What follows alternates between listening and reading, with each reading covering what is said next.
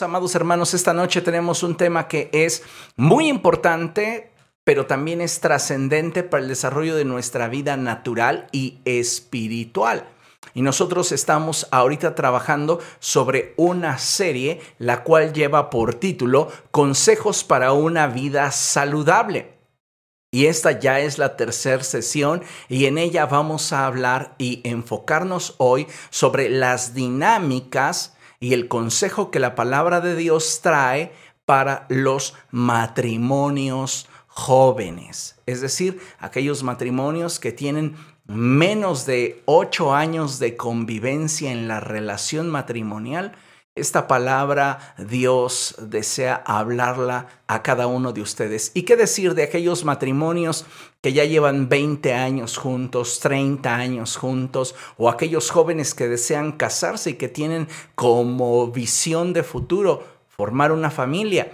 Este mensaje también será para ustedes. Yo les ruego, por favor, que me acompañe y abra su Biblia en el Evangelio de Marcos. Vamos a Marcos capítulo 10 y ahí vamos a meditar en esta noche, Marcos capítulo 10, y vamos a leer los versos 7 y 8. Y dice la escritura así, por eso dejará el hombre a su padre y a su madre, y se unirá a su esposa, y los dos llegarán a ser un solo cuerpo. Así que ya no son dos, sino uno solo. Déjeme decirle que hoy vivimos en un periodo de la historia de la humanidad en la que lamentablemente muchos usos y costumbres, principios y fundamentos que por mucho tiempo regularon el buen desarrollo de las relaciones interpersonales a nivel de pareja, se han ido diluyendo y han ido perdiendo valor e importancia en la presente generación. De ahí que hoy estemos enfrentando un número cada vez más creciente en cuanto a familias disfuncionales se refiere. En muchos casos de matrimonios jóvenes, el tiempo de permanencia y duración en el estado matrimonial se está acortando de forma alarmante. Y es que creo firmemente que muchas actitudes y conductas que propician los desacuerdos, molestias y problemas se deben a la falta de acuerdos y al pobre entendimiento de lo que significa e implica casarse. Muchos jóvenes actualmente tienen una idea equivocada de lo que significa, representa e implica casarse. Y esta noche el Señor Jesucristo desea hablarnos mucho acerca de este tema y yo creo que si tenemos un corazón abierto para poder escuchar el consejo de la palabra de Dios, podremos entonces atender a aquello que puede convertirse en nuestra ventaja. No necesitamos, déjeme decirle esto, no necesitamos tener problemas muy severos o graves para poder atender al consejo. El consejo de Dios siempre resultará para cada uno de nosotros en una ventaja. Así que sin importar cuánto tiempo usted lleva casado o si su finalidad es en algún momento de su vida casarse, esta palabra es para usted. La Biblia, amados hermanos, en reiteradas ocasiones nos da consejos, nos brinda estrategias, nos provee dirección para que como seres humanos podamos avanzar en medio de las circunstancias que son propias del matrimonio. Lamentablemente, hoy son muchos los jóvenes que ignoran el consejo de la palabra de Dios. ¿Por qué muchas relaciones matrimoniales jóvenes parecen como un campo de batalla? Porque ignoran el consejo de la palabra de Dios. Y yo creo firmemente, amados hermanos, que hoy es un buen tiempo para que nosotros podamos volver a esa senda antigua y podamos preguntar por cuál es el camino y lo sigamos. Porque de nada nos sirve un consejo si no estamos dispuestos a aplicarlo en nuestra vida. Es importante que entendamos que los problemas matrimoniales tienen que resolverse como eso precisamente, como problemas matrimoniales y no intentemos resolverlos como si se tratase de cualquier otro tipo de relación. Amados hermanos, cada relación requiere de una estrategia que se apegue al contexto y circunstancia que los involucrados están enfrentando. La Biblia le da esta advertencia a los jóvenes solteros. Escuchen esto. A aquellos que aún no toman una decisión. Acompáñenme por favor a primera a los Corintios. Primera a los Corintios, capítulo 7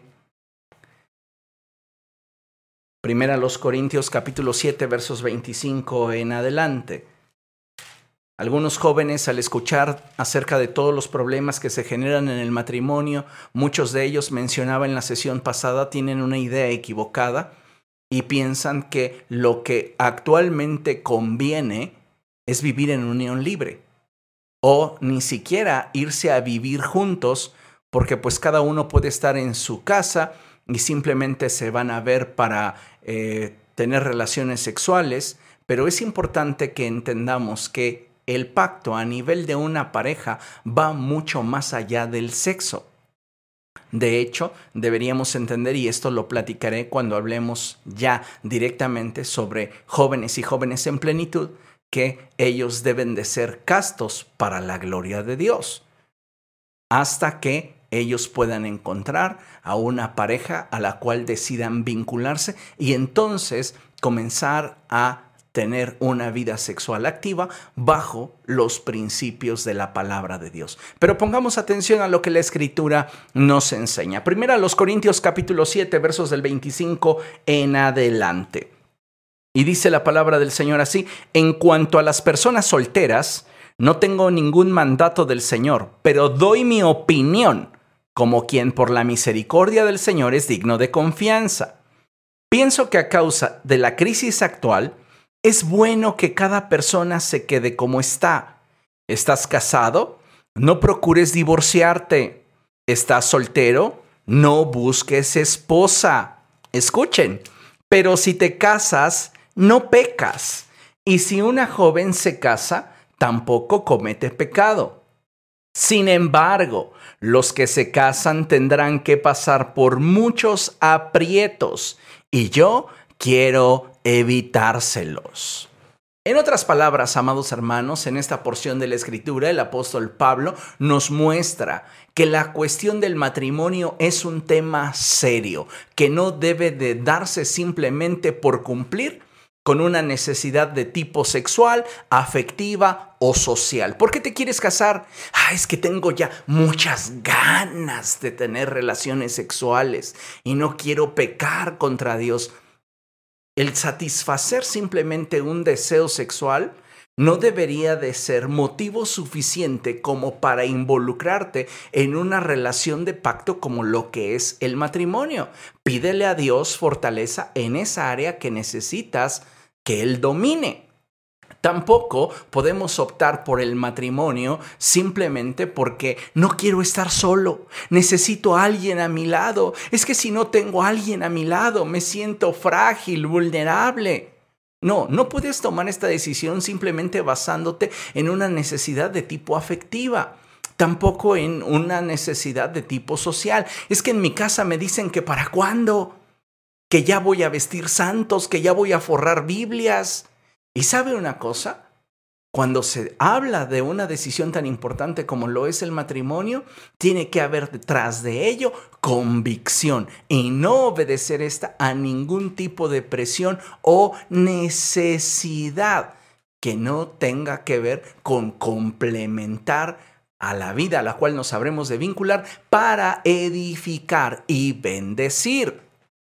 En otras palabras, el matrimonio debe de hacerse con la finalidad de, escucha, potencializar nuestras capacidades a fin de que a través de nuestra vida de casados tengamos mejores resultados que siendo solteros y que con esa nueva fuerza podamos servir mejor al Señor. En todo el pasaje o en todo el capítulo de 1 los Corintios capítulo 7, el apóstol Pablo te va a hablar sobre la importancia que tiene, si bien el establecer un vínculo de pareja a sabiendas de que éste te va a generar conflictos, pero entendiendo que la finalidad del matrimonio es poder glorificar a Dios porque su visión al hablar acerca de las relaciones de pareja se enfoca principalmente en el hecho de que para qué necesitas o quieres hacerlo si soltero puedes servir a Dios. Entonces, la respuesta a esto tiene que ver con el hecho de que no puedes simplemente vincularte por satisfacer un deseo personal, sino que si lo vas a hacer es porque en ti está la voluntad para potencializar las capacidades y habilidades que juntos en pareja pueden tener y superar a la que cada uno de ustedes solos tendría. Eso es muy importante. Lamentablemente cuando no tenemos esa visión es que comenzamos a ver que las parejas se unen y comienzan primero a caer en su vida espiritual. Se casaron y ya no se congregan. Se casaron y ya no desarrollan su ministerio como deberían de haberlo desarrollado.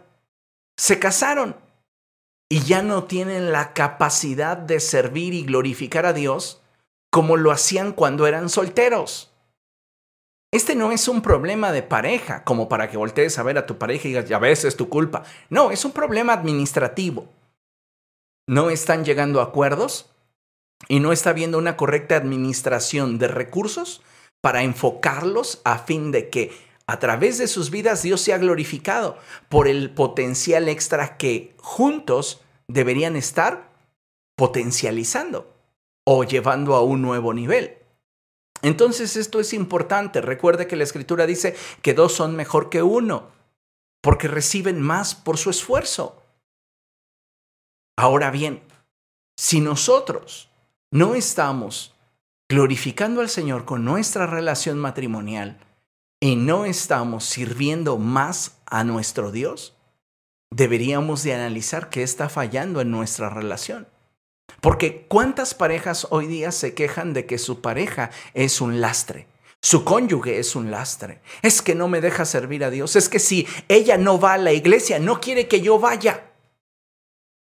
Es que si él no va a la iglesia, no quiere que yo vaya. Y estas situaciones se dan en todos los niveles de relación pero hoy estamos tratando sobre una de las áreas más vulnerables que hay dentro de la iglesia y es hablando de los matrimonios jóvenes. A través de esta sesión hablaremos sobre algunos aspectos que considero deben de tener los matrimonios jóvenes aquellos que tienen menos de 10 años de casados, aquellos solteros que tienen como determinación casarse, al menos para que no lleguen a ciegas al matrimonio o con conceptos equivocados. Pido a todos que pongamos especial atención al tema de hoy. Y si hubiera algún consejo de los hermanos adultos, de los matrimonios mayores, o de aquellos de nuestros hermanos que tienen la solvencia para poder proveer de un consejo y dirección, lo externen más adelante en la charla donde podremos darles espacio y poder discutir sobre aquello que ustedes proponen. Es importante que consideremos lo siguiente, pongan mucha atención. El matrimonio es la alianza instituida por Dios a través de la cual se establece un pacto lean conmigo, de amor, cuidado y protección para el ser amado. Lo vuelvo a leer. El matrimonio es la alianza instituida por Dios a través de la cual se establece un pacto de amor, cuidado y protección para con el ser amado. Es importante que no olvidemos que cuando Dios creó a la mujer, la creó con la intención de que ella fuera ayuda idónea para Adán.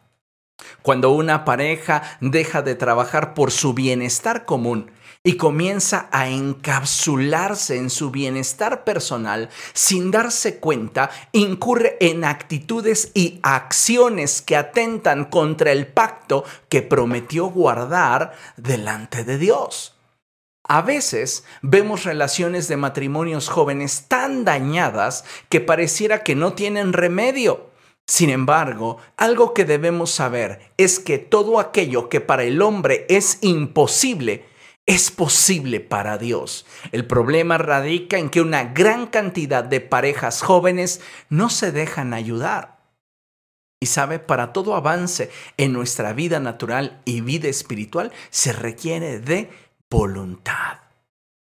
Lamentablemente hoy muchos jóvenes que ya tienen, eh, que ya han optado por tener una pareja, por casarse y tienen esta relación matrimonial joven, y no hablo de jóvenes en edad, porque estos problemas se dan a cualquier edad, en cualquier momento. Tal vez usted tiene 50, 55 y usted dice, yo no tengo ya nada que aprender, ya me divorcié dos veces y me voy a casar la tercera vez. Debería de prestar atención porque estoy seguro que si usted ya tuvo varias relaciones anteriores y está tambaleando en la relación que tiene actualmente y en este momento presente, es porque usted no sabe tanto sobre las relaciones de pareja. Así que es importante esto. Esto no tiene que ver con la edad. Cuando hablo de matrimonios jóvenes, hablo de matrimonios o relaciones de pareja que llevan poco tiempo viviendo juntos en el santo estado del matrimonio y que considero que la palabra de Dios definitivamente será una ventaja para sus vidas y para su relación si están dispuestos a poner en práctica el consejo de Dios. Entonces, como le mencionaba, muchas parejas jóvenes actualmente están como despertando del sueño. Lea conmigo, muchas veces pareciera que después de la luna de miel, se escuchasen las campanadas de medianoche en la historia de la Cenicienta, en la que de repente pareciera que su sueño e ilusión se extingue para afrontar la dolorosa realidad. ¿Y cuántas personas no están así? Están experimentando como que su cuento de hadas se está de repente viniendo abajo, como que todo aquello que en algún momento anhelaron, desearon, quisieron, ya no es como cuando eran novios y, por favor, o sea, entendamos una cosa. No por el hecho de que se haya formalizado la relación ante las leyes, las instituciones civiles y ante Dios, eso significa que la relación debería de cambiar, la relación debería de potencializarse y mejorar, no ir a menos. El problema es que muchas veces llegamos a esa relación con ideales equivocados, con formas de pensamiento equivocadas, y esto genera que nuestro cuento de hadas, que nosotros nos formamos en nuestra cabeza, pues de repente pareciera que ya se están escuchando las campanadas del reloj, ¿verdad? Ya se va a acabar la magia, ya se está terminando todo aquello que para mí era maravilloso, era hermoso. Y sabes, todo esto se suscita por tener una idea equivocada del matrimonio. Es importante que entendamos que si bien como pareja se atraviesan por diferentes dificultades, pero cuando tú estás vinculado a una persona bajo la premisa o sobre la premisa de un pacto, pues las adversidades, los problemas, Simplemente nos sirven para fortalecer la relación, acrecentar la convicción y gustosos atravesamos por dicha circunstancia sabiendo que saliendo de ese proceso seremos más fuertes. Algo que a veces ignoramos o que ignoran las parejas jóvenes es lo siguiente, y es que los problemas llegarán los problemas llegarán. Y eso dice la escritura y lo enseña la escritura. En Eclesiastés capítulo 12, verso 1, la palabra de Dios dice así, acuérdate de tu Creador en los días de tu juventud, antes de que lleguen los días malos y vengan los años en que digas, no encuentro en ellos placer alguno. Andaban de novios, iban de aquí para allá todo el tiempo juntos, manita sudada. Se casan y ahora ni siquiera se pueden ver en pintura. ¿Qué sucedió? comenzaron a haber problemas, comenzaron a haber circunstancias, comenzaron a haber situaciones diversas que, que empezaron a golpear la relación, pero el problema por el cual su relación está en crisis no es por los problemas, es porque no tomaron en cuenta a Dios. Por eso la palabra del Señor hace tanto énfasis en este sentido. Acuérdate de tu Creador. En los días en los cuales estás joven y estás emprendiendo un proyecto y ese proyecto es nuevo para ti, porque de repente en algún momento de tu historia, ese proyecto que hoy em, emprendes con alegría, con entusiasmo, va a enfrentar problemas. Y si Dios no es el fundamento, si Él no es la roca sobre la cual edificas tu emprendimiento, llegará un momento en el cual te sientas infeliz por haber tomado la decisión en la cual hoy estás involucrado.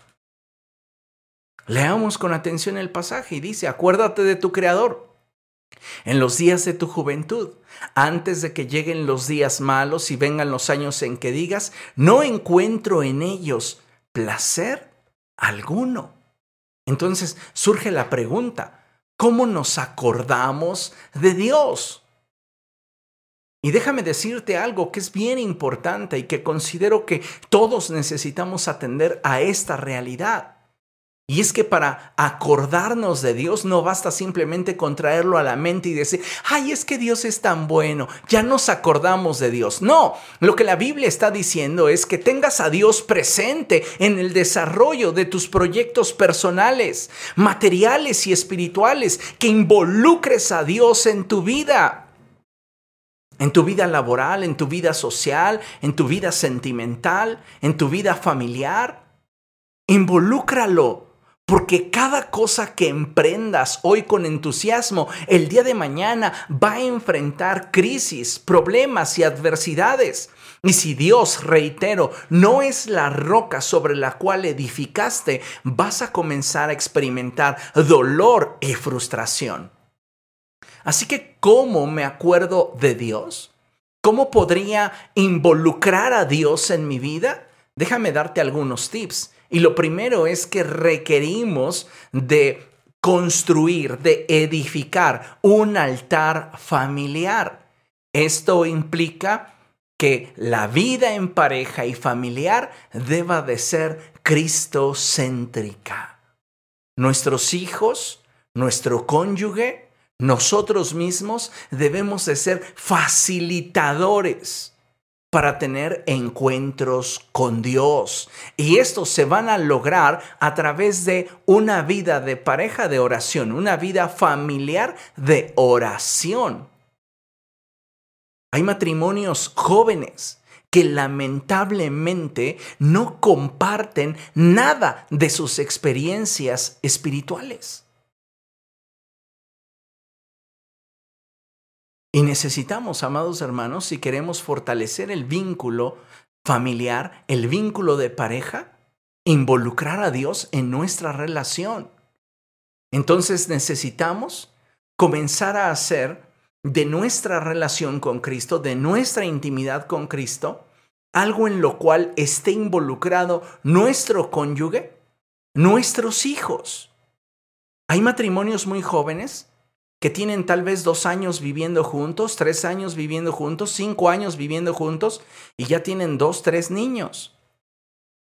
Ahora bien, es importante que aun cuando estos sean demasiado pequeños, comencemos a fomentar en ellos el deseo por relacionarse con Cristo.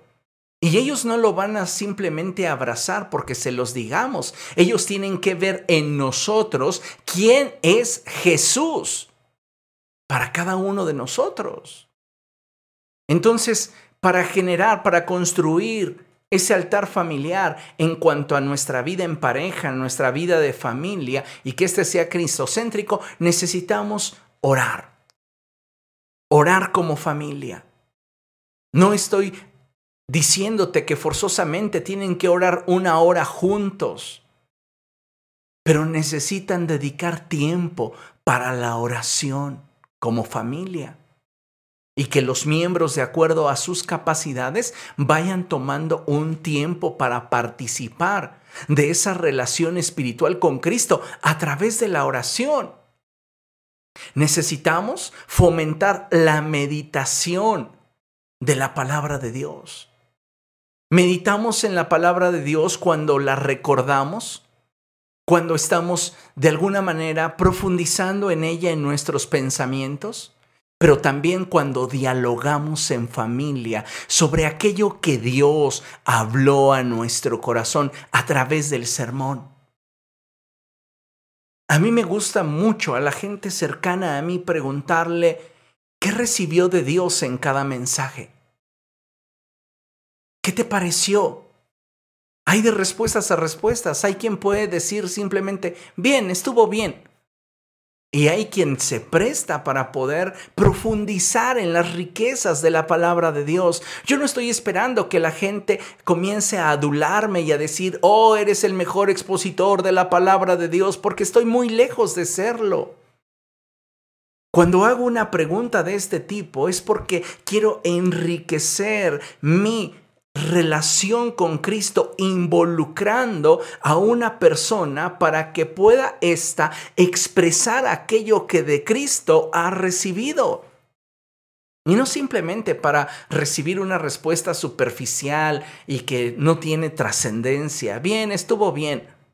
Pues, ok, qué padre, pero en realidad solo quería hacerte partícipe de mi momento con Cristo. Yo cuando platico con el Señor acerca de lo que me deja su palabra, siempre intento que en esa interacción Él me revele más, Él me hable más.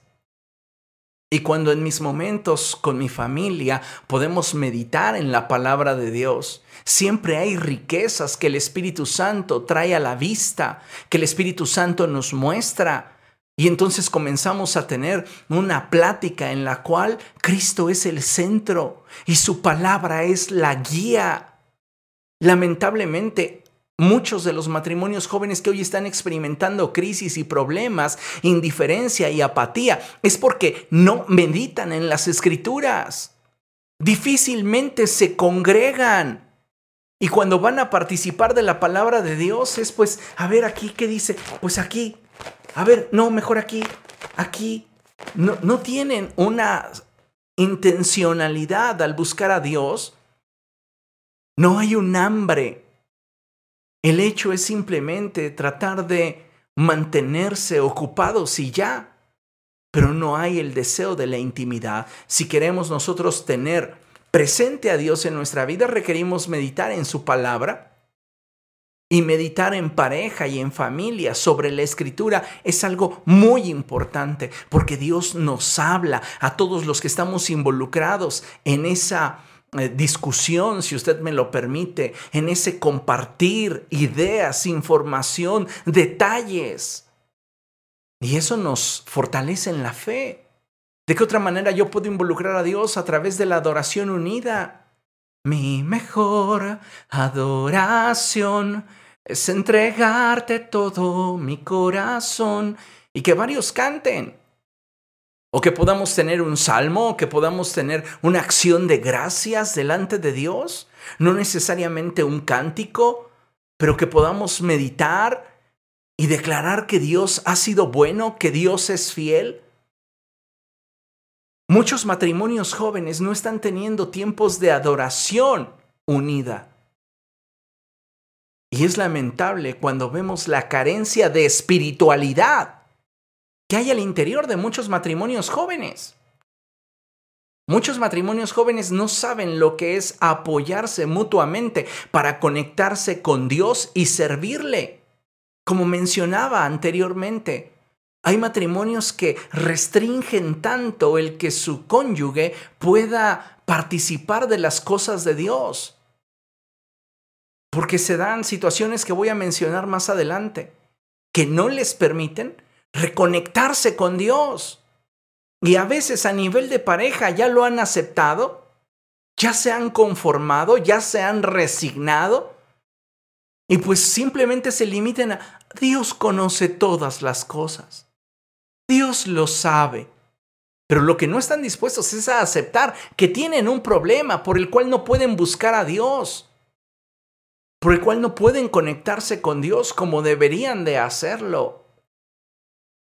Lea conmigo, una vida piadosa al interior de nuestra relación hará que el amor de la joven pareja se mantenga vivo, mientras que el respeto, la admiración y cuidado mutuo se fortalecen y los llevan a nuevos niveles de fortaleza y estabilidad. Una vida piadosa al interior de la relación. Amar es buscar el máximo beneficio para la persona que amas sin esperar nada a cambio. Entregarte de forma incondicional, sin importar el cómo, el cuándo, el por qué. Simplemente disponer tu capacidad para enriquecer la vida de aquella persona que amas. Esa piedad lamentablemente está ausente en muchos matrimonios jóvenes hoy día. Y en muchos matrimonios añejos también. Aprendieron a vivir así. Pero no es el propósito de Dios, porque el propósito de Dios es que cuando un hombre y una mujer se unen en el estado santo del matrimonio, sus capacidades se potencialicen y los resultados que como pareja obtengan sean mucho mayores que aquellos que de forma individual tendrían. Entonces imagínese a un líder de jóvenes soltero que tiene determinados logros, determinados alcances. Bueno, pues cuando se case, el propósito de Dios es que esos resultados vayan a, a un crecimiento exponencial, diez veces más. Uno hará huir a mil, pero dos a diez mil. Y si no se están dando esos resultados exponenciales para servir a Dios y glorificarle en nuestra relación matrimonial, algo está sucediendo que pudiera en un futuro comprometer incluso la relación. Déjeme decirle que ciertamente Roma no se construyó en un día y los matrimonios sanos y fuertes tampoco pero siempre será bueno que exista la voluntad suficiente para amar, respetar, cuidar y proteger la relación. Una relación que no se cuida, que no se protege, en la cual hay ausencia de respeto y carencia de amor, es una relación que está sentenciada al fracaso. Pudieron haberse casado por circunstancias ajenas a su voluntad y sin embargo, si no ponen en práctica los consejos de la palabra de Dios, fracasar. Y si ponen en práctica el consejo de la palabra de Dios, tener éxito. Amados, necesitamos volver al Señor, volver a las escrituras, poner la palabra de Dios como fundamento de nuestra vida. El problema es que dentro de muchas relaciones jóvenes hoy día, muchos de los involucrados ven simplemente por sus propios intereses. La relación no tiene futuro y no tendrá la capacidad de poder enfrentar los problemas cuando estos lleguen. Somos humanos, cometemos muchísimos errores. Pero qué mejor poder tener la luz de la palabra del Señor para poder enfrentar esos errores y poder superarlos.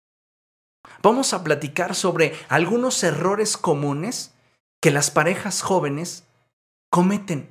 Y déjeme mencionarle algunos de bastantes. La lista que le voy a mostrar es una lista bastante extensa y que le aseguro, no son todos. Pero si algunos, mire, considere lo siguiente. ¿Cuáles son los errores comunes en una relación matrimonial joven? Si usted tiene ya más de 10 años de casado y usted todavía está batallando con algunos de estos problemas, su relación necesita reevaluarse, reinventarse y madurar. ¿Ok? Vamos por pasos. ¿Cuáles son los errores comunes al interior de estos matrimonios jóvenes? Uno de los principales es no cortar el cordón umbilical. Es terrible cuando la pareja no corta su cordón umbilical. El cordón umbilical debe de ser cortado. En otras palabras, debe de existir independencia de los padres. Por tanto, dejará el hombre a su padre y a su madre y se unirá a su mujer y serán los dos un solo ser. Y esa independencia, amados hermanos, tiene que ver con una independencia económica, mínimamente económica, emocional y de vivienda. Vamos a trabajar un poco sobre este punto. Es terrible cuando un matrimonio joven aún depende económicamente de sus padres. Cuando enfrentan un problema económico, lo único que hacen en lugar de enfrentar la dificultad y resolverla en equipo es separadamente voltear hacia sus progenitores y como el pajarito en el nido pedir pío, pío, pío, pío, dame, dame, dame. Y es un error de una N cantidad de padres de familia estar involucrándose financieramente en la relación de su hijo que delante de Dios pidió independencia. Hay padres que utilizan ese cordón umbilical económico para manipular y chantajear a sus hijos, para que hagan lo que quieren y eso está equivocado, pero es más terrible que esa joven pareja lo siga permitiendo. Tienes que cortar el cordón umbilical emocional. No toman decisiones porque es que, ¿qué va a decir mi papá? ¿Qué va a decir mi mamá? No sé si mi mamá lo apruebe, ¿verdad? Hay, hay jóvenes eh, que tienen mamitis, señoritas, bueno, ya señoras jóvenes que tienen papitis y entonces es que no puedo decidir con mi cónyuge.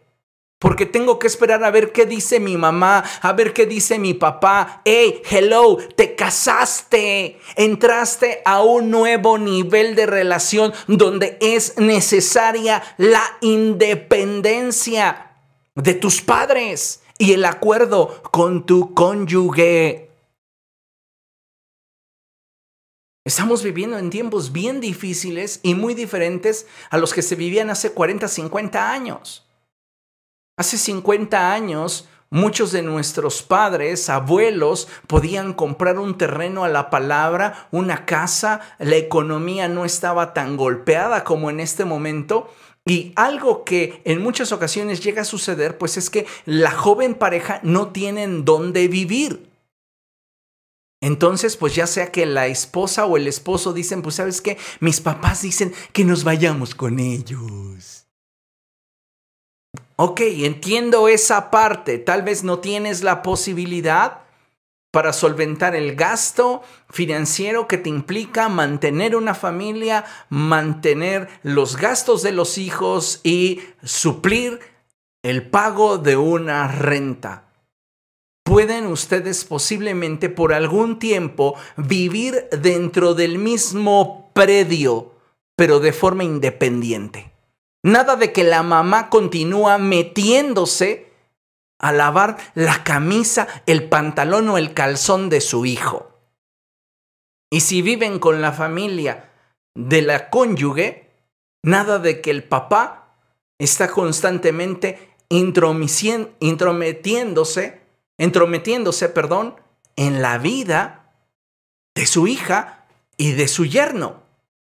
Se requiere de independencia en cuanto a vivienda, aunque sea como en la película de Un Rincón cerca del cielo, esa película que protagonizó Pedro Infante y que le consiguió a su esposa y a su hijo un cuarto en la azotea de un edificio aunque sea así, si no, tienes la capacidad de ponerle límites a tus padres.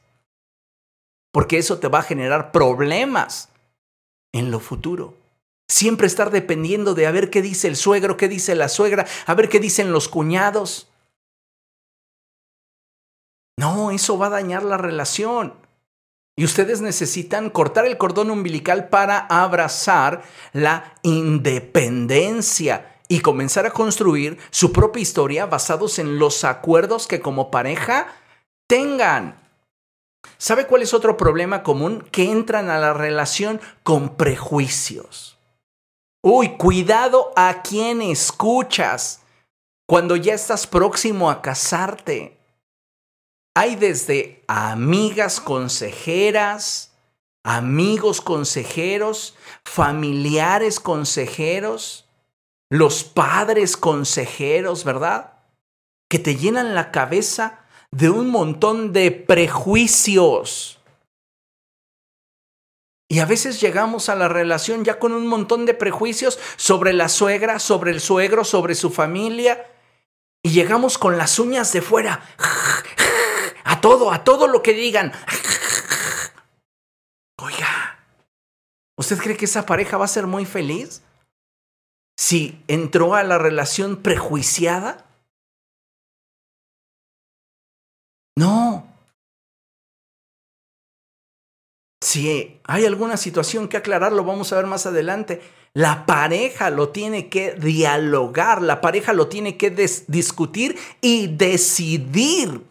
La pareja. Siguiente punto, no estar dispuestos a crecer personalmente para que como pareja puedan desarrollarse mejor. Este es un problema en verdad. No estar dispuesto a crecer personalmente para potencializar mi relación de pareja. ¿Qué es esto? Pues tú cuando, cuando éramos novios yo te dije que no sabía hacer ni siquiera un par de huevos revueltos. Aguántate, ¿quieres cenar? Vete a los tacos. ¿Dónde está ese deseo por crecer personalmente? Nadie nace sabiendo. Nadie nace siendo el producto terminado.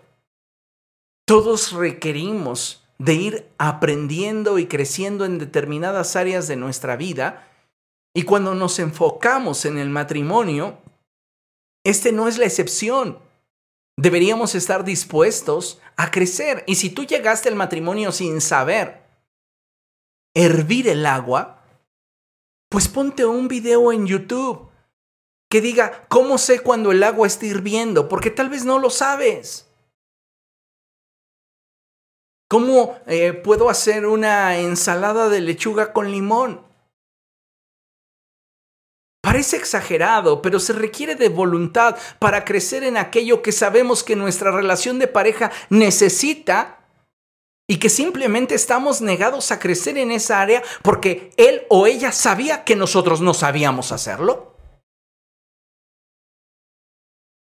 Hombres que ni siquiera son capaces de poder cambiar un tanque de gas. No saben usar una llave Stilson, un perico,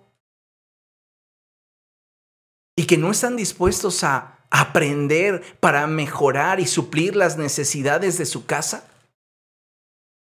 El no estar dispuestos a crecer de forma personal para poder enriquecer mi relación de pareja, amados hermanos, esto va a generar conflictos en una relación joven. Tal vez en una relación ya de 30, pues dicen, nunca quiso. Ya me aguanté, me resigné y ya aprendieron a vivir así. Pero hay cientos de parejas que no están dispuestos a continuar viviendo de esa manera. Por esa razón es que los divorcios están yéndose a la alza. Hay falta de acuerdo, hay falta de inversión, hay falta de sacrificio a nivel de pareja. ¿Qué más sucede? ¿Cuál otro podría ser un error cometido en la pareja? La manipulación y el chantaje. ¿Cuántas veces en la pareja existe este tipo de comportamiento? Que lo único que busca es utilizar al cónyuge como un medio para alcanzar lo que se quiere. Y debemos de ser muy cuidadosos con estas actitudes, porque se da mucho en los matrimonios jóvenes, donde hay manipulación para obtener lo que se desea, hay chantaje. Vamos a, un ejemplo, vamos a comprar un televisor nuevo para la casa. Ay, no, pero yo te dije que yo necesitaba o que yo quería mi nuevo celular. No, es que tú nunca piensas en mí. Es que claro, tú nada más estás queriendo ver ahí tus series de televisión. Y entonces empieza la carencia del acuerdo a manifestar expresiones de chantaje, de manipulación, que al final generan decisiones en las que uno siempre, uno de los dos, siempre pierde. ¿Qué más sucede? Pues que hay egoísmo financiero. En los matrimonios jóvenes se da esto con bastante recurrencia y en los matrimonios añejos también. Aquellos matrimonios que no aprendieron a compartir lo que Dios les provee, lo que Dios les brinda, comienzan a ser egoístas y dicen, lo mío es mío. ¿Cuántos matrimonios jóvenes en los cuales hoy posiblemente los dos integrantes de esa relación se desempeñan profesional y laboralmente de forma independiente y pareciera de pronto que en apariencia son uno, pero financieramente son dos.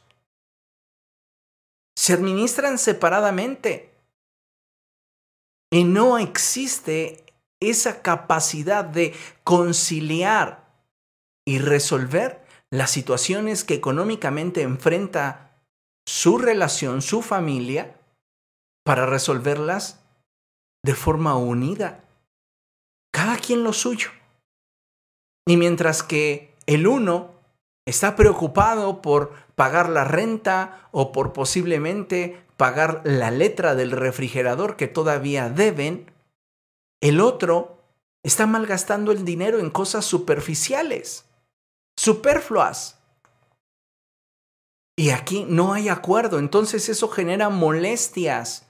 Porque mientras que uno, permítanme la expresión, se está partiendo el lomo, tratando de generar el recurso que pudiera darle a su relación la estabilidad que requieren, el otro, egoístamente, no hace partícipe a la familia de lo que obtiene y simplemente opta por lo que le conviene. Es triste cuando vemos el siguiente caso, poco o nulo trabajo en equipo. He sabido de muchas parejas jóvenes en las que uno de sus miembros tiene una actividad financieramente activa es económicamente activo, vamos, y el otro es pasivo. Y entonces el que es activo recibe una remuneración muy corta, que los tiene muy limitados. Y a veces se llegan a escuchar las expresiones, oye fulano, ¿no tendría la capacidad de hacer algo para ayudar a Mengano? Sí, yo creo que hasta vendiendo gelatinas la haría. Vendiendo topper, vendiendo Jafra, vendiendo Avon, vendiendo lo que fuera. Pero la disposición para impulsar la economía de su familia en un trabajo en equipo. No, pero es que yo me dedico al hogar, pero a veces ni siquiera el hogar atiende. Y eso obviamente genera muchos conflictos, muchas situaciones desagradables al interior de una pareja joven. También hay reproches a causa de frustraciones no resueltas. ¿Cuánto reproche pudiera existir en una relación joven? ¡Wow! Nos sorprenderíamos si los que hemos pasado por el matrimonio y en algún momento tuvimos esa serie de tormentas, pues podríamos decir, sí, son muchas situaciones que se viven. Pero Si existen reproches al interior de una relación que apenas está en cierne, que apenas comienza en flor, pues difícilmente esa relación va a poder trascender. Por eso el libro de Cantares dice cosas como estas, casen, casen las zorras pequeñas, estas que destruyen nuestro viñedo que está en flor. Pues las zorras pequeñas no alcanzan el fruto y comienzan a destruir toda la planta. Y así funcionan los reproches en una relación joven, en una relación que comienza. Otro error común es la falta de sabiduría al hablar. Se puede quebrantar una voluntad con simples palabras. No hay sabiduría al hablar, hablamos neciamente. Y, siguiente, violencia o maltrato en el trato personal. Hay parejas de matrimonios jóvenes que no miden la forma en la cual se deben de tratar y de hecho, desde la etapa del noviazgo se ven rasgos que son de cuidado y que deberían de prestarse atención, como la forma en la cual se relacionan físicamente. Hay noviazgos en, en los cuales los involucrados se relacionan a golpes, bajo la premisa de, así nos llevamos, así jugamos. Y eso en el futuro se convierte en agresiones, en humillaciones y en un montón de experiencias que debilitan el amor, el respeto, el deseo de caminar juntos y que finalmente los lleva a experimentar crisis que realmente son muy duras. ¿Qué más? Más errores comunes. Poco compromiso con las responsabilidades. Habrá ocasiones en las cuales alguno de los cónyuges no se sienta motivado, se sienta cansado, se sienta enfermo. Pero es lamentable, amados hermanos, cuando hay falta de responsabilidad para suplir aquellos acuerdos a los que se llegaron y realizar aquellas tareas que son necesarias para el beneficio de la pareja. Pongo un ejemplo. El bote de ropa sucia. ¿Ese matrimonio joven será acaso un coleccionista de ropa que lleva ya bastantes semanas sin lavarse? Y mientras que el uno se va a trabajar con esa camisa toda sucia y sudada, el otro, la otra, se queda a ver la televisión, a ver las series. Cuando hay poco compromiso con las responsabilidades al interior de una relación, cualesquiera que éstas sean, siempre hay quebranto del pacto, de la relación. Duele, ¿Qué otro error común se comete? Pues aferrarse al espejismo de querer continuar viviendo como solteros cuando ya no lo son. Quieren continuar saliendo todos los fines de semana, quieren continuar andando de aquí para allá, como si fueran solteros y olvidan sus responsabilidades. Un matrimonio joven está en la oportunidad de poder consolidar aquello que por amor iniciaron o por responsabilidad. Porque lamentablemente no todos los matrimonios jóvenes, hablando de nuestra realidad social, se unieron porque se amaban, sino porque ya había una responsabilidad de por medio. ¿Y qué se va a hacer? ¿Vivir amargadamente el resto de nuestra vida? No, vamos a tratar de salir adelante y esforzarnos y poner de nuestra parte, pero renuncia al espejismo de querer continuar viviendo como soltero cuando ya no lo eres. Ya no puedes ir y estar pensando en que con tu próximo sueldo vas a ir a comprarte el juego más nuevo de tu PS4, tu PS3 o si eres ya mm, una persona que tiene bastante solvencia o decidiste embarcarte en Coppel, traes tu PS5 y dices voy a comprarme el juego más nuevo del PS5 pero se requieren pañales, se requiere despensa, se requiere pago de luz, se requiere pago de agua. ¿Vas a voltear a ver a tus papás? Pues hazme el paro, jefe. Mamá, no tengo. Y los entrometidos de los suegros dando, dando. Sí, mijito, no te preocupes. Suegro, si usted está en esa posición, deje de ser metiche en la vida de su hijo. A veces ayudamos, más no supliendo para que nuestro hijo, nuestra hija madure y aprenda a resolver sus problemas que siempre buscando resolvérselos. Un día usted ya no va a estar en esta tierra. ¿Y qué tan preparados para enfrentar la vida está dejando a sus hijos si al mínimo problema que enfrentan usted quiere salir a resolverlo? Pero claro, su bebito sí puede gastarse en un PS5, puede comprarse los mejores videojuegos. No importa que tenga el vacío el, refrigerador, ¿verdad? No importa que eh, su cónyuge ande con un vestido roto, no importa que eh, no tengan para el pasaje. A veces esas incongruencias del espejismo, de querer vivir como cuando éramos solteros. Cuando eras soltero era una cosa, podías ir ahorrando y comprarte los tenis más caros, podías ir y comprarte unos tenis Michael Jordan edición especial ahí en la boutique de Nike que te costarían 5 mil, 6 mil pesos. Pero hoy ya tienes a alguien que depende de ti. No puedes continuar con esa ilusión de querer, de querer seguir dándote gustos como cuando era soltero. Ya no, ya no se puede. Tiene que caerte el 20. Tienes responsabilidades. Otro problema, otro error que se comete es establecer y mantener vínculos que superan la importancia y prioridad del cónyuge. Es decir, generalmente estos son amigos o familia.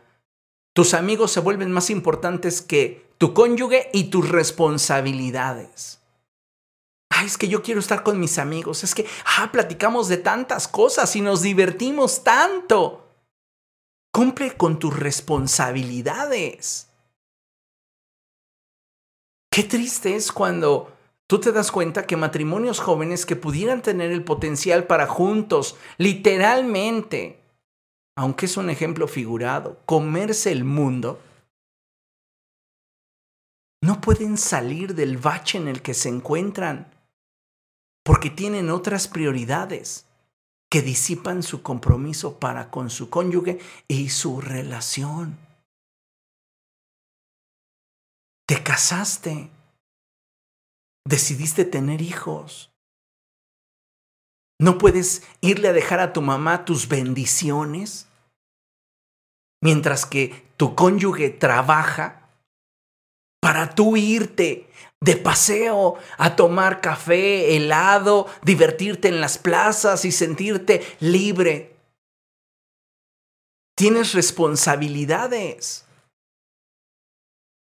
Puede incomodarte cada uno de estos comentarios que te he estado mencionando, pero créeme que si tú escuchas al consejo, vas a poder corregir aquellas áreas deficientes en tu relación y poder juntos enfrentar los momentos de dificultad. Pero si no haces caso, continúas dañando la relación.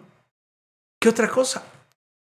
Pues que rara vez un error común es que rara vez existe un diálogo franco y claro. A veces se teme decir lo que se piensa para evitar revanchas. Tenemos como matrimonios jóvenes que tener la apertura y la capacidad para escuchar el corazón de nuestro cónyuge. Oye, ¿sabes qué es? Que vino tu mamá y la forma en la cual me habla me hace sentir incómodo. Ah, tú que te metes con mi mamá, respeta a mi madre. Escucha.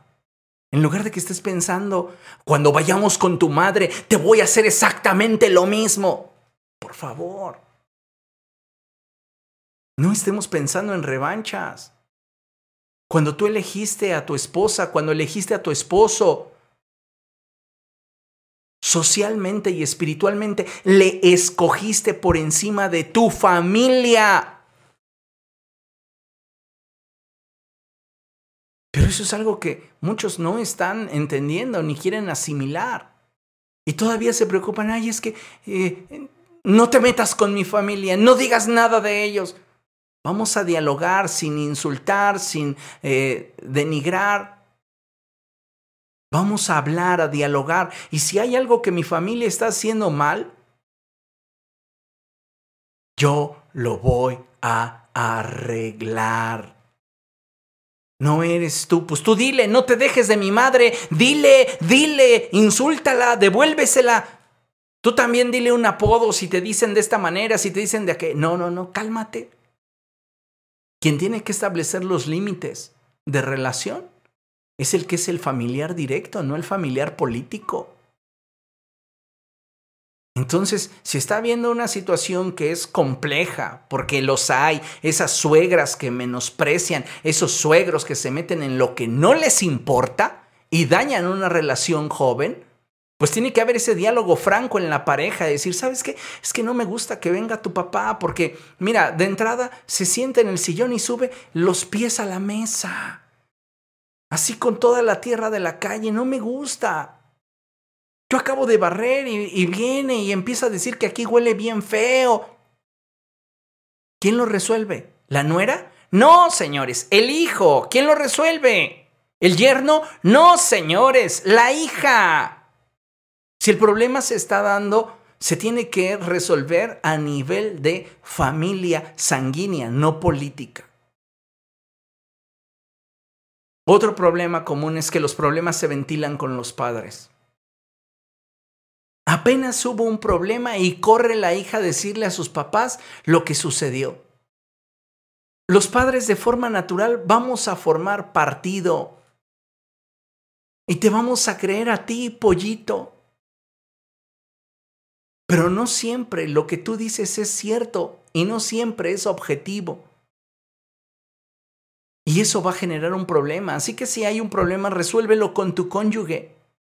Y deja de correr a la casa de tu papá o de tu mamá. Deja de publicarlo en las redes sociales. Resuélvelo. Eso habla de madurez emocional. Resuélvelo con tu cónyuge generalmente no recurren al consejo pastoral. Ay, es que ¿qué va a pensar el pastor de mí? Pues tomen terapia. Si no quieres ir con el pastor, hay excelentes psicólogos que pueden ayudarles a poder eh, de alguna manera resolver el conflicto atorado que traen y que no pueden ustedes superar. ¿No es malo el tomar una terapia psicológica? Puede resultar muy benéfico en muchas situaciones. Pero si no estás dispuesto a involucrar a tu pastor en tu relación matrimonial, pregunto, ¿por qué involucras a tus padres?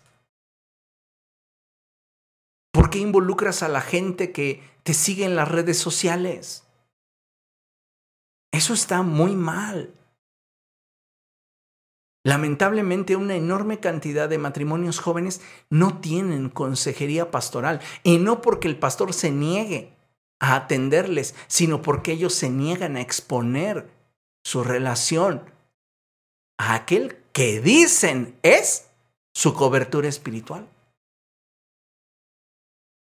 Algo que deben de saber y si no lo saben, hoy se los digo. Los pastores no somos adivinos, no tenemos espíritu de adivinación. Y si ustedes están pasando un mal periodo, un proceso difícil en su relación, el pastor no va a adivinar. Tienen ustedes que, como ovejas, venir al pastor. Espero que se esté entendiendo.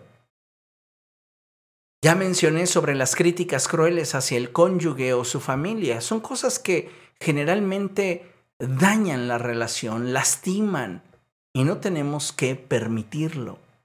Amén.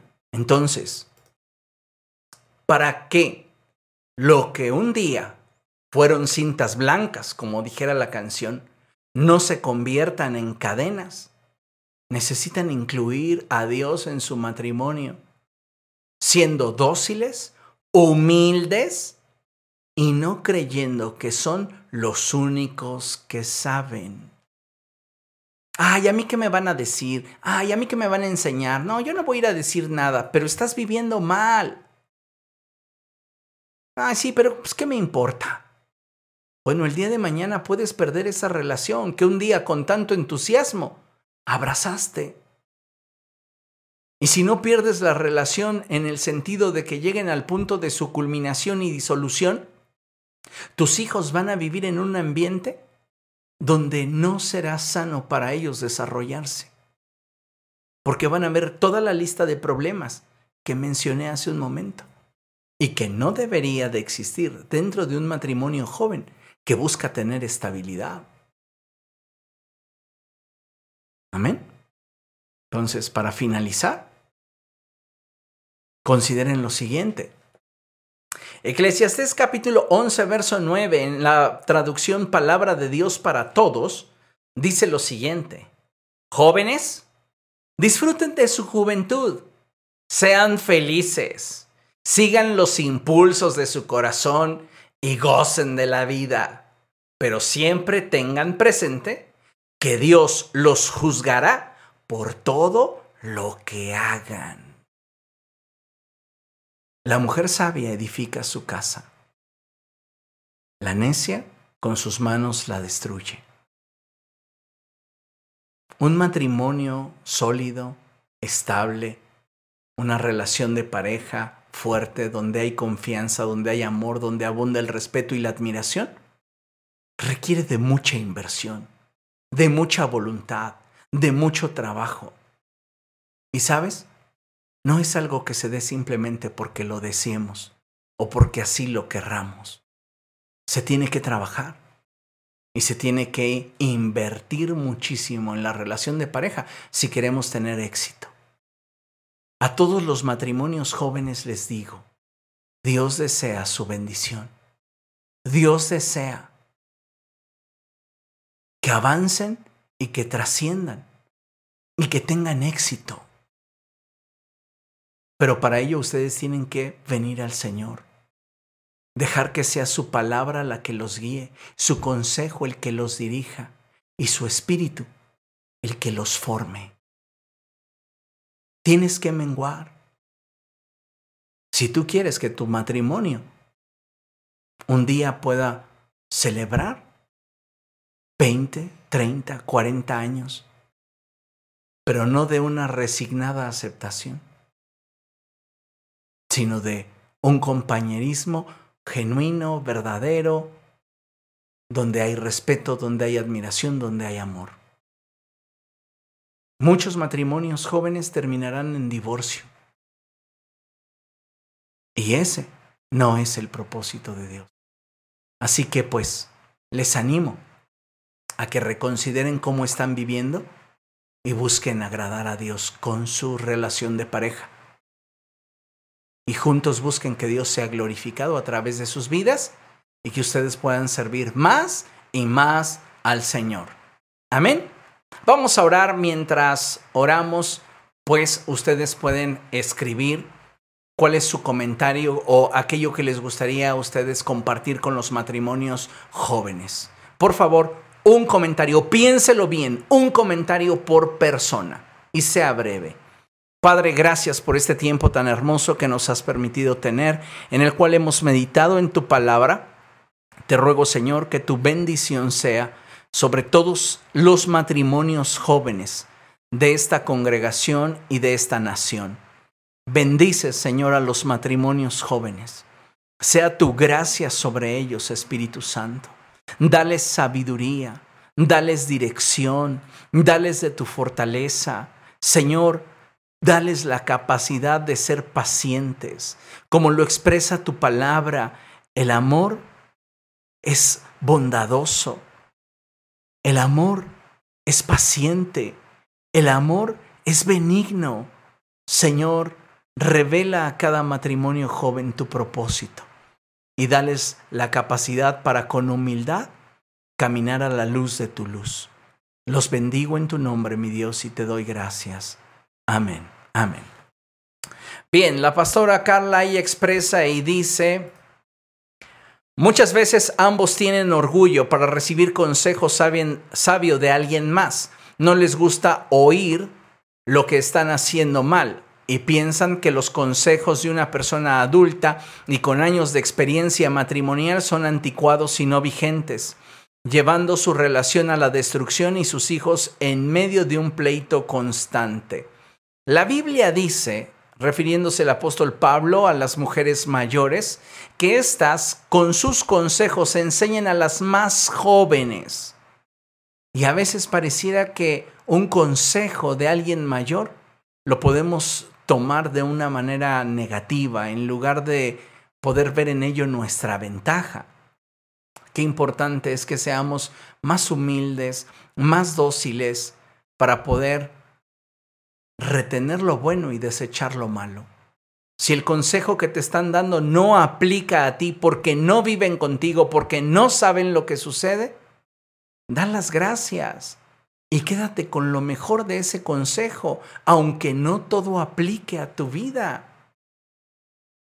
Tenemos que aprender, amados hermanos, a ser dóciles. Amén.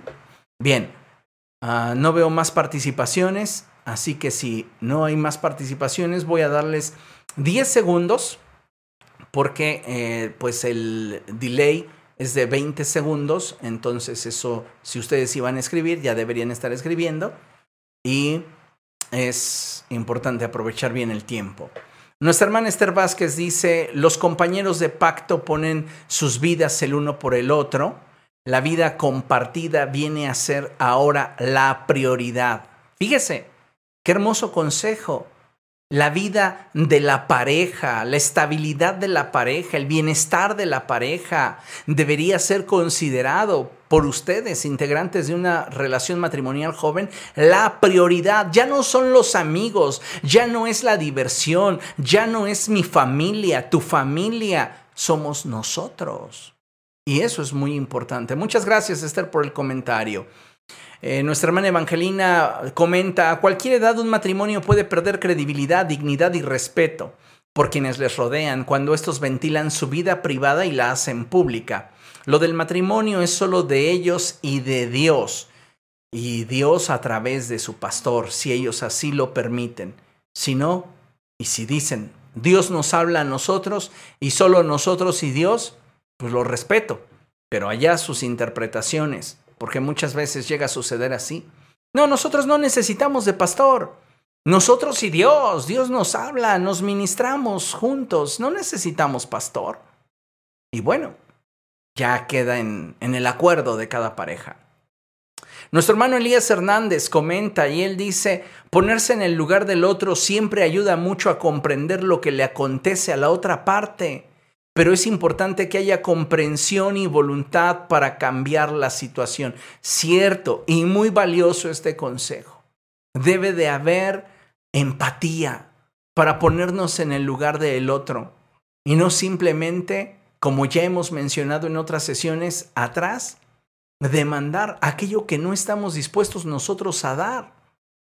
Qué importante es que tengamos ese nivel de comprensión y voluntad para que si hubo una molestia, hubo una dificultad, esta no eche raíces en la mente y en el corazón de los involucrados. Gracias, hermano Elías Hernández. Oli Ravelo, ella expresa y dice, se debe entender que la compenetración entre la pareja se dará poco a poco. El problema es que ahora todo se empieza al revés. Sí, es importante entender eso, que el que la pareja vaya descubriéndose y vayan adaptándose, pues implicará de entrada un choque de culturas, porque cada uno trae sus hábitos, sus propias ideologías, formas de pensamiento y demás. Y sí, a veces esto lleva tiempo, pero si no hay voluntad para ceder y llegar a acuerdos importantes, se pueden resignar y acostumbrar a vivir de la manera equivocada. Y al final, como ya mencionaron anteriormente, pues habría consecuencias y dificultades que afecten a la familia y la relación. Pues bien, hasta aquí los comentarios, amados hermanos, les agradezco mucho su participación.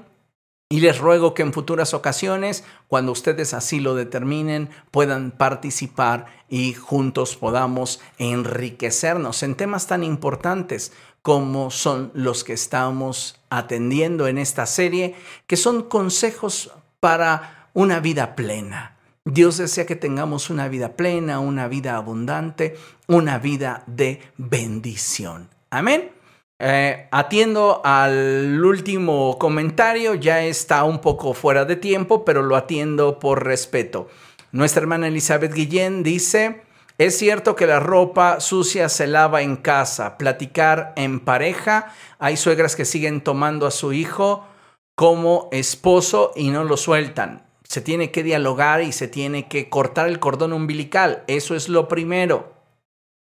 Entonces, bueno, Amados, continuamos dando gracias a Dios. Padre, una vez más estamos delante de ti